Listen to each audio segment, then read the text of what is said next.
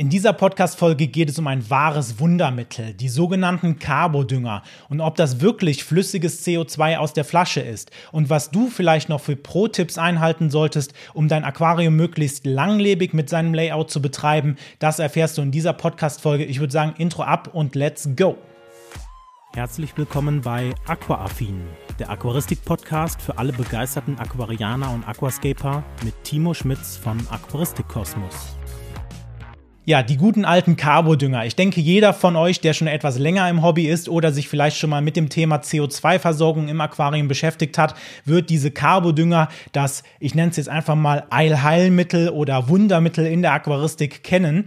Und äh, ja, ich denke, die ein oder anderen werden das vielleicht noch unter dem Namen Easy Carbo kennen. In dem Fall ist Easy Carbo einfach nur von der Firma Easy Life halt das Produkt. Das gibt es in der heutigen Zeit auch schon von recht vielen anderen Herstellern. Ich glaube, es gibt Masterline Carbo Carbo. Es gibt noch andere Hersteller. Ich glaube, Dennerle beispielsweise ist auch ein Hersteller von diesem Carbo.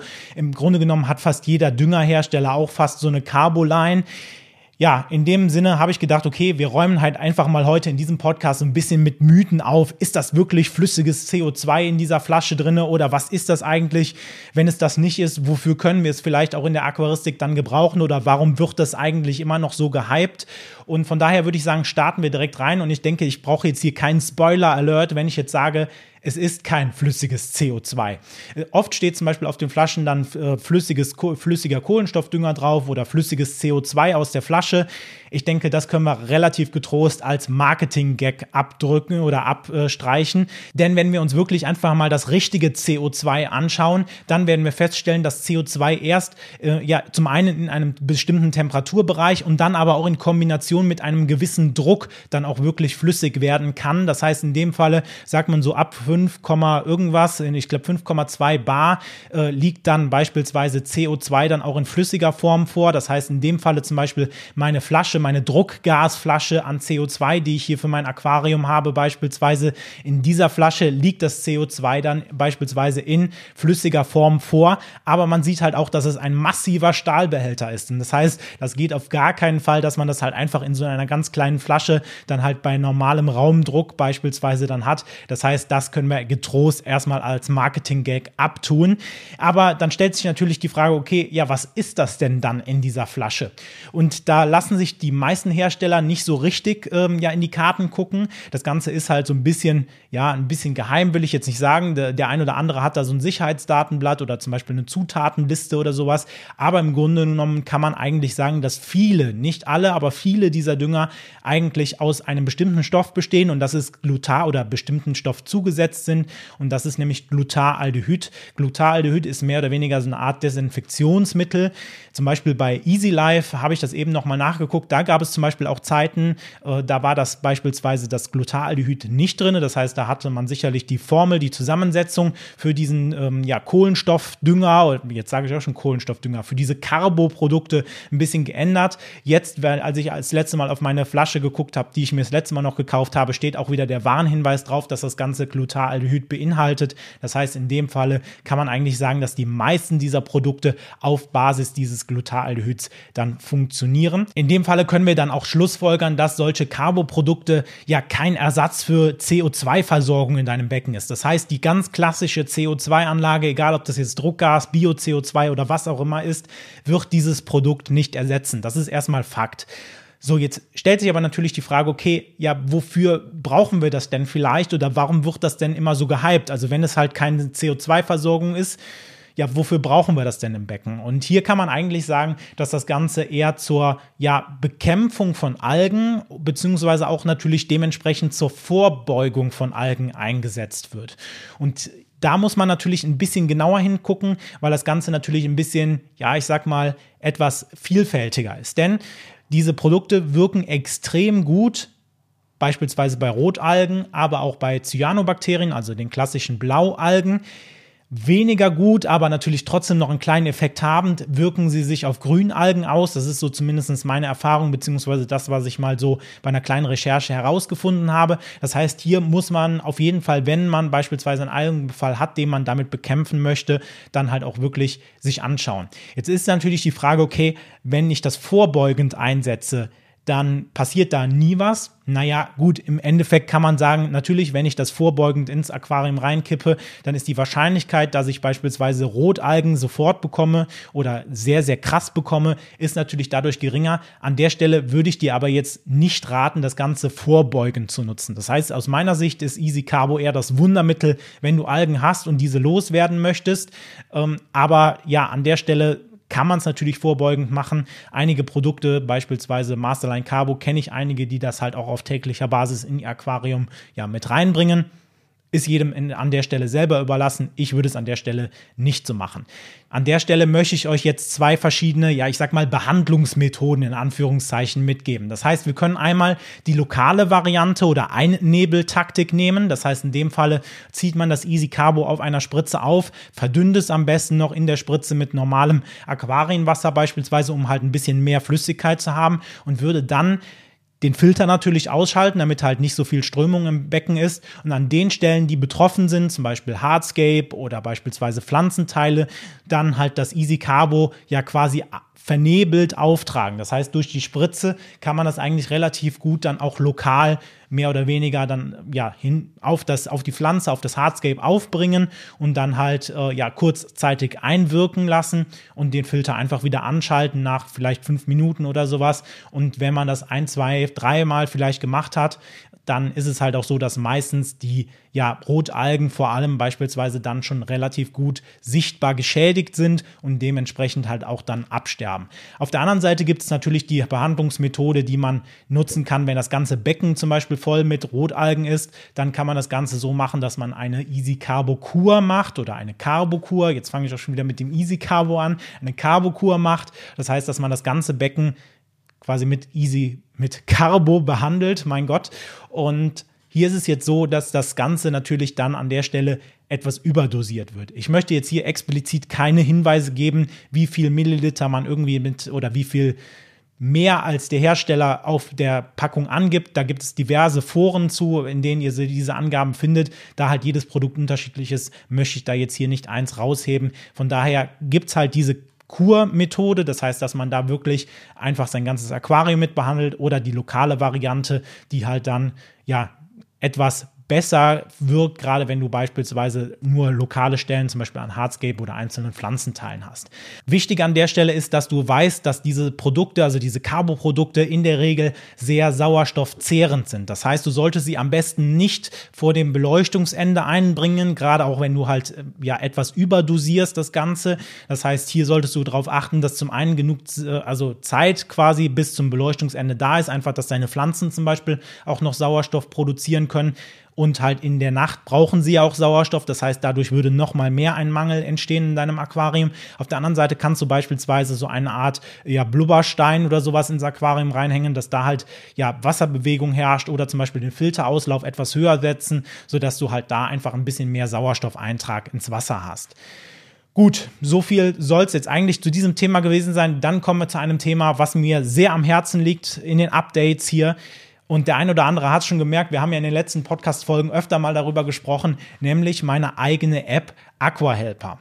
Und diese App, die geht jetzt in die Beta-Phase über. Das heißt, ich starte mit diesem Podcast hier, also mit äh, dem ja, Tag, an dem dieser Podcast hier online geht. Das müsste ja dann der 31.01. sein oder der 1.02 nee, der erste, zweite diesen Jahres starte ich dann in die Beta-Phase über. Und die, äh, ja, einige, die sich schon natürlich in den Formularen registriert haben, die werden entweder heute oder in den nächsten Tagen auch nochmal eine E-Mail bekommen, da von mir mit weiteren, ja, Hinweisen dazu. Aber für alle anderen, die sich jetzt noch nicht registriert haben, die können jetzt unten in der Videobeschreibung beziehungsweise in den Show Notes auch gerne mitmachen, denn ich suche immer noch Beta-Tester, ähm, ja, die meine App dann testen und mir vielleicht ein kleines Feedback dann auch dazu natürlich hinterlassen. Und da könnt ihr gerne mitmachen. Ich habe eine Google-Gruppe eröffnet. Das heißt, jeder, der in dieser Google-Gruppe ist, der wird dann halt auch beim Beta-Test mit aufgenommen. Das Ganze liegt einfach daran, dass Google halt in den letzten Monaten seine ja, Richtlinien geändert hat, dass einzelne Entwickler, die auch gerade neue Konten haben bei Google, dann nicht einfach so Apps ja veröffentlichen können, weil da halt auch so ein bisschen Schindluder mitgetrieben worden ist, international gesehen.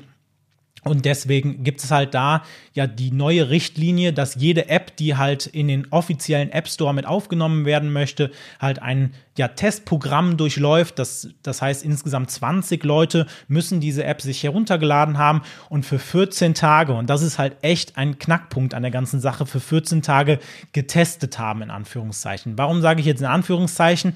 Leider hat da Google jetzt keine ja, gesonderten oder keine richtigen detaillierten Infos rausgegeben, sondern es heißt einfach nur, ja, die Leute müssen 14 Tage die App testen.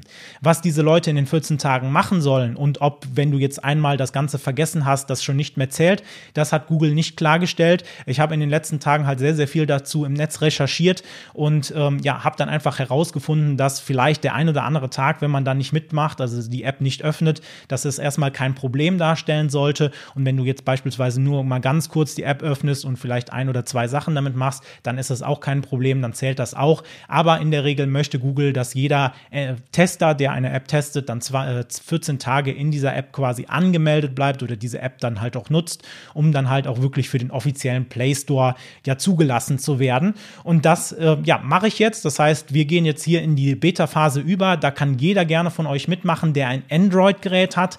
iOS-Geräte, also Apple-Geräte, kann ich an der Stelle leider noch nicht unterstützen. Das wird auch sicherlich im Laufe des Jahres irgendwann kommen, aber erstmal jetzt nur für Android-User. Äh, ja, das heißt, wenn du ein Android-Gerät hast, egal ob es jetzt Samsung, äh, Huawei, HTC oder was es auch immer noch für verschiedene Geräte gibt, dann kannst du dich natürlich gerne mal in die Google-Gruppe rein bewerben quasi. Das heißt, in der findest du dann halt weitere Instruktionen, denn die ganze App ist zwar im Google Play Store jetzt schon vorhanden, aber die kann ein normaler Nutzer nicht sehen, da du halt erst mit einem bestimmten Link oder durch den Beitritt in dieser Gruppe freigeschaltet werden musst und erst dann kannst du diese App im Play Store finden. Das heißt, da musst du auf jeden Fall rein und ja, ich würde sagen, guck gerne mal in die Videobeschreibung beziehungsweise in die Show Notes rein.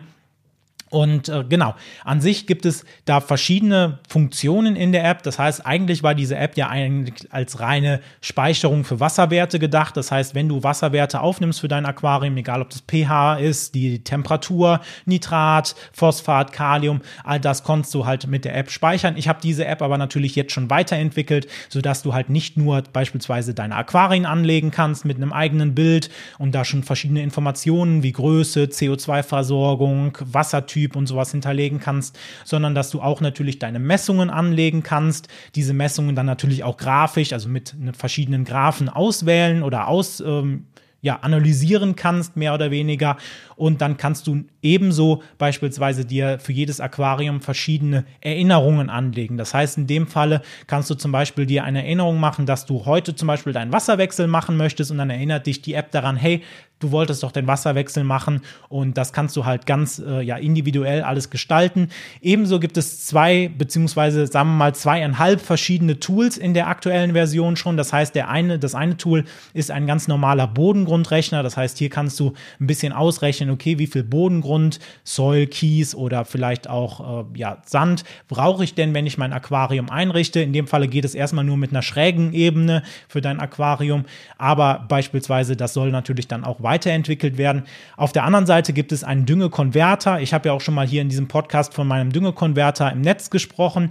Den habe ich jetzt auch damit angebunden. Und als ja zweieinhalbste Funktion mehr oder weniger gibt es noch einen kleinen Podcast Explorer den habe ich so ein bisschen entwickelt, einfach aus dem Grund, weil ich denke, dass jeder, der diesen Podcast hört, natürlich auch gerne mal in andere Podcasts reinhört. Und da kann man halt sehen, was es vielleicht für verschiedene andere deutschsprachige Podcasts äh, im Aquaristikbereich es so auf dem Markt gibt. Also auch sehr, sehr spannend.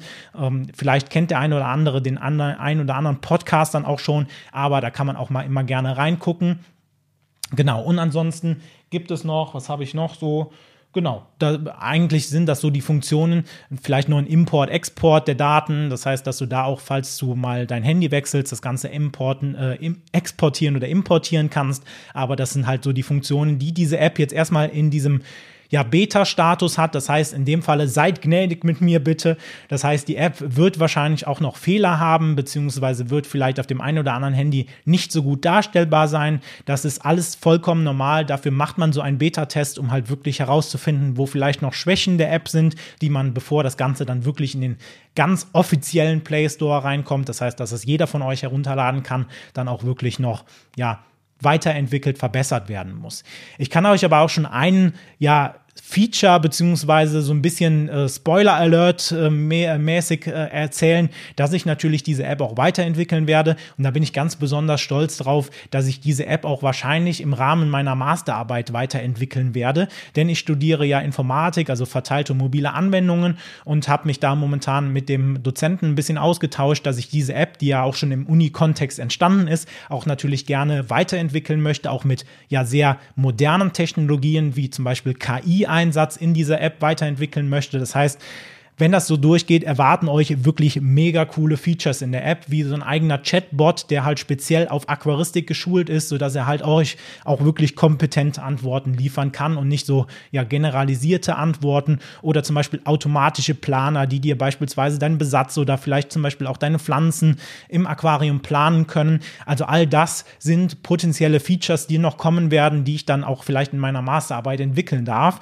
Von daher bin ich da ganz besonders stolz drauf und freue mich auf jeden Fall über jeden, der sich diese App runterlädt und auch gerne als Beta-Tester dann mitmacht. Und ich denke, die Tester, die sich von euch bereit erklären, diese Beta-App dann halt auch zu testen, ich denke mal, da werden wir uns schon oder werde ich mir schon irgendwas Nettes überlegen, dass ihr halt da auch noch äh, ja so eine ganz kleine Belohnung von mir bekommt. Ähm, nicht viel, aber etwas Symbolisches, dass ihr halt hier mitgeholfen habt. Auf jeden Fall mega cool. Und damit möchte ich überleiten zum Podcast des Monats. Und in dem Falle habe ich mir den Podcast nicht nur Aquascaping rausgesucht vom Samuel Paschwell, beziehungsweise die meisten werden ihn sicher unter Pachi oder Pachi Aquarium kennen. Der Pachi ist mehr oder weniger ja ein YouTuber oder Podcaster-Kollege in dem Falle dann auch. Und auf seinem Kanal geht es um Aquascaping, aber nicht nur, wie der Name des Podcasts auch schon so ein bisschen vermuten lässt, nicht nur um Aquascaping, sondern auch zum Beispiel auf seinem Kanal gibt es beispielsweise Videos um äh, Paludarien oder zum Beispiel um seine Terrarien. Das heißt, da gibt es wirklich eine ganze Bandbreite an Themen rund um ja, Pflanzen, über Wasser, unter Wasser, wie auch immer. Und ja, von daher geht es natürlich da auch in seinem Podcast vor allem um Aquascaping, aber nicht nur um Aquascaping. Das heißt, in dem Falle hat er natürlich da auch verschiedene andere Themen rund um beispielsweise seine Terrarien mit drinne. Aber, und das ist halt gerade das Spannende, er hat auch einige Gäste, beziehungsweise wird auch in Zukunft viele Gäste mit in seinem Podcast haben.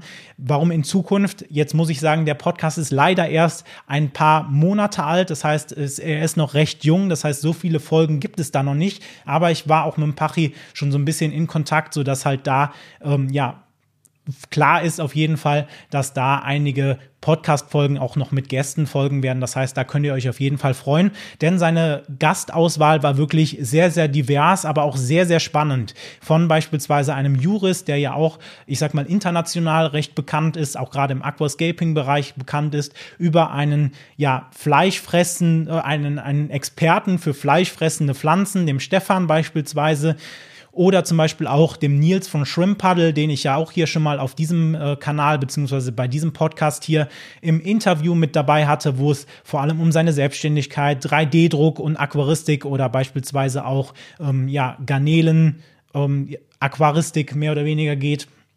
Das heißt, eine wirklich ganze Bandbreite an Themen, die da in diesem Podcast mit besprochen werden. Und ich bin auf jeden Fall mal gespannt, wer dann dort als nächstes in seinem Podcast als, äh, ja, da, als Gast dabei sein wird. Ähm, wenn man sich so die Podcasts bisher anhört, dann stellt man fest, dass es auf jeden Fall schon eine gute Auswahl wird. Das heißt, auf jeden Fall der nächste Gast wird sicherlich auch wieder richtig gut werden und ein sehr, sehr interessantes Gespräch mit hervorbringen. Und von daher, wenn ich dir jetzt Lust gemacht habe, diesen Podcast auch mal anzuhören, dir diesen Podcast Podcast mal anzuschauen, ob es vielleicht was für dich ist, dann findest du unten in den Show Notes beziehungsweise in der Videobeschreibung natürlich alle Links zu seinen Plattformen. Das heißt, ja, vor allem auf Spotify beispielsweise, aber auch natürlich auf Apple Podcast oder hier auf YouTube vertreten. Das heißt, da kannst du gerne mal reingucken. Ja, die Häufigkeit ist in dem Falle halt alle zwei Wochen. Das heißt, da hast du so wie bei mir alle zwei Wochen immer wieder neue Folgen. Und ähm, ja, von daher würde ich sagen, wenn du Interesse hast, guck gerne mal bei ihm vorbei. So, und dann würde ich sagen, kommen wir noch zum letzten Thema dieses Podcasts und das ist nämlich die Langlebigkeit bei Aquarien bzw. Layouts von Aquarien. Und warum spreche ich das an? Ich habe ein ja, ein bisschen Mist gebaut, sagen wir es mal so. Denn ich habe natürlich in den letzten Monaten einige Aquarien eingerichtet. Zum einen das Denale Cube 20 Liter Aquarium, beziehungsweise mein Mini M nochmal. Und meistens benutze ich die Technik dabei, dass ich halt mein Hardscape auch verklebe. Das heißt, dass ich mein Hardscape so hinstelle, das Ganze verklebe, Bodengrund beispielsweise einfülle und mich dann einfach nur erfreue an diesem Aquarium. Aber leider, und deswegen möchte ich das Ganze auch als kleinen Pro-Tipp mit aufnehmen, kommt manchmal so der kleine, der kleine Teufel in einem durch und dann arbeitet man nicht so genau und hat dann nachher das Problem. Und worum spreche ich? Nämlich das Durchrieseln von Kies beispielsweise oder Soil durch kleine Ritzen, die man gelassen hat. Und in dem Falle, gerade wenn man beispielsweise natürlich dann auch zum Beispiel Hardscape miteinander verbindet oder zum Beispiel zu so einem schönen Aufbau auftürmt, dann ist es natürlich meistens so, dass da irgendwo Ritzen, Rillen, Lücken sind, wo beispielsweise dann auch später mal Soil oder Kies durchrieseln kann. Und gerade wenn man beispielsweise jetzt Aquarien hat, wo man unterschiedliche Bodengründe hat, zum Beispiel wie bei meinem Mini M oder bei dem Cube, habe ich ja vorne Sand äh, als Bodengrund aufgeschüttet. Und da sieht man das natürlich extrem, wenn auf einmal schwarzer Kies oder zum Beispiel brauner Soil auf diesen, äh, auf diesen Sand draufrieselt. Und dieses Problem habe ich nämlich jetzt und deswegen möchte ich euch an der Stelle den Tipp mitgeben, wenn ihr beispielsweise jetzt Aquarien einrichtet und dabei auch natürlich Soil-Aufbauten mit ins Aquarium reinnehmt, dann schaut auf jeden Fall, wenn ihr das Ganze ansteigen lasst, das heißt, dass das nach hinten hochgeht, dass ihr da wirklich alle Lücken auch mit beispielsweise dann Watte stopft und die halt mit der Watte- und Sekundenklebermethode aushärtet. Man kann beispielsweise auch ganz normalen Filter, ganz normalen Filtervlies oder Filterwatte nehmen, die man von hinten dagegen stopft, sodass halt einfach diese Lücken gestopft sind und da dann halt das Ganze nicht durchrieseln kann. Das erspart euch einiges an Arbeit im Gegensatz zu mir, der jetzt bei meinen Aquarien jede Woche immer schön den Sand an der Stelle absaugen kann, weil halt einfach Garnelen, Schnecken, was auch immer, halt diesen Sand, äh, diesen Soil beziehungsweise diesen Kies so ins Rutschen bringen, dass er halt einfach durch die Bewegung, durch diese Lücken durchrieselt und dann hat man den ganzen Salat. Also seid schlau, macht es nicht so wie ich, sondern guckt wirklich, ob ihr irgendwo Lücken habt, schließt die und habt dann viel Freude an eurem Aquarium. Auf der anderen Seite gibt es noch einen Punkt, wenn ihr beispielsweise jetzt euren Bodengrund von vorne nach hinten aufsteigend haben wollt. Das heißt in dem Falle, dass der hinten höher ist als vorne, dann ist es so, dass gerade wenn du eine sehr, ein sehr extremes Gefälle hast, würde ich dir empfehlen, das Ganze nie ohne Treppenstufen zu machen. Das heißt in dem Falle, dass du dir aktiv auch dann wirklich äh, Hardscape beispielsweise nimmst und das dann halt wie als eine Treppenstufe einbaust, weil ich nämlich jetzt auch schon öfter die Erfahrung gemacht habe, es ist vollkommen egal, was du in deinem Aquarium aufschüttest, spätestens nach ein oder zwei Monaten ist das Ganze mehr oder weniger plan, weil halt durch Bewegungen am Aquarium, am Soil, am Bodengrund, aber natürlich auch durch die Tiere, beispielsweise die da drüber laufen, sich das Ganze extrem schnell wieder planieren kann.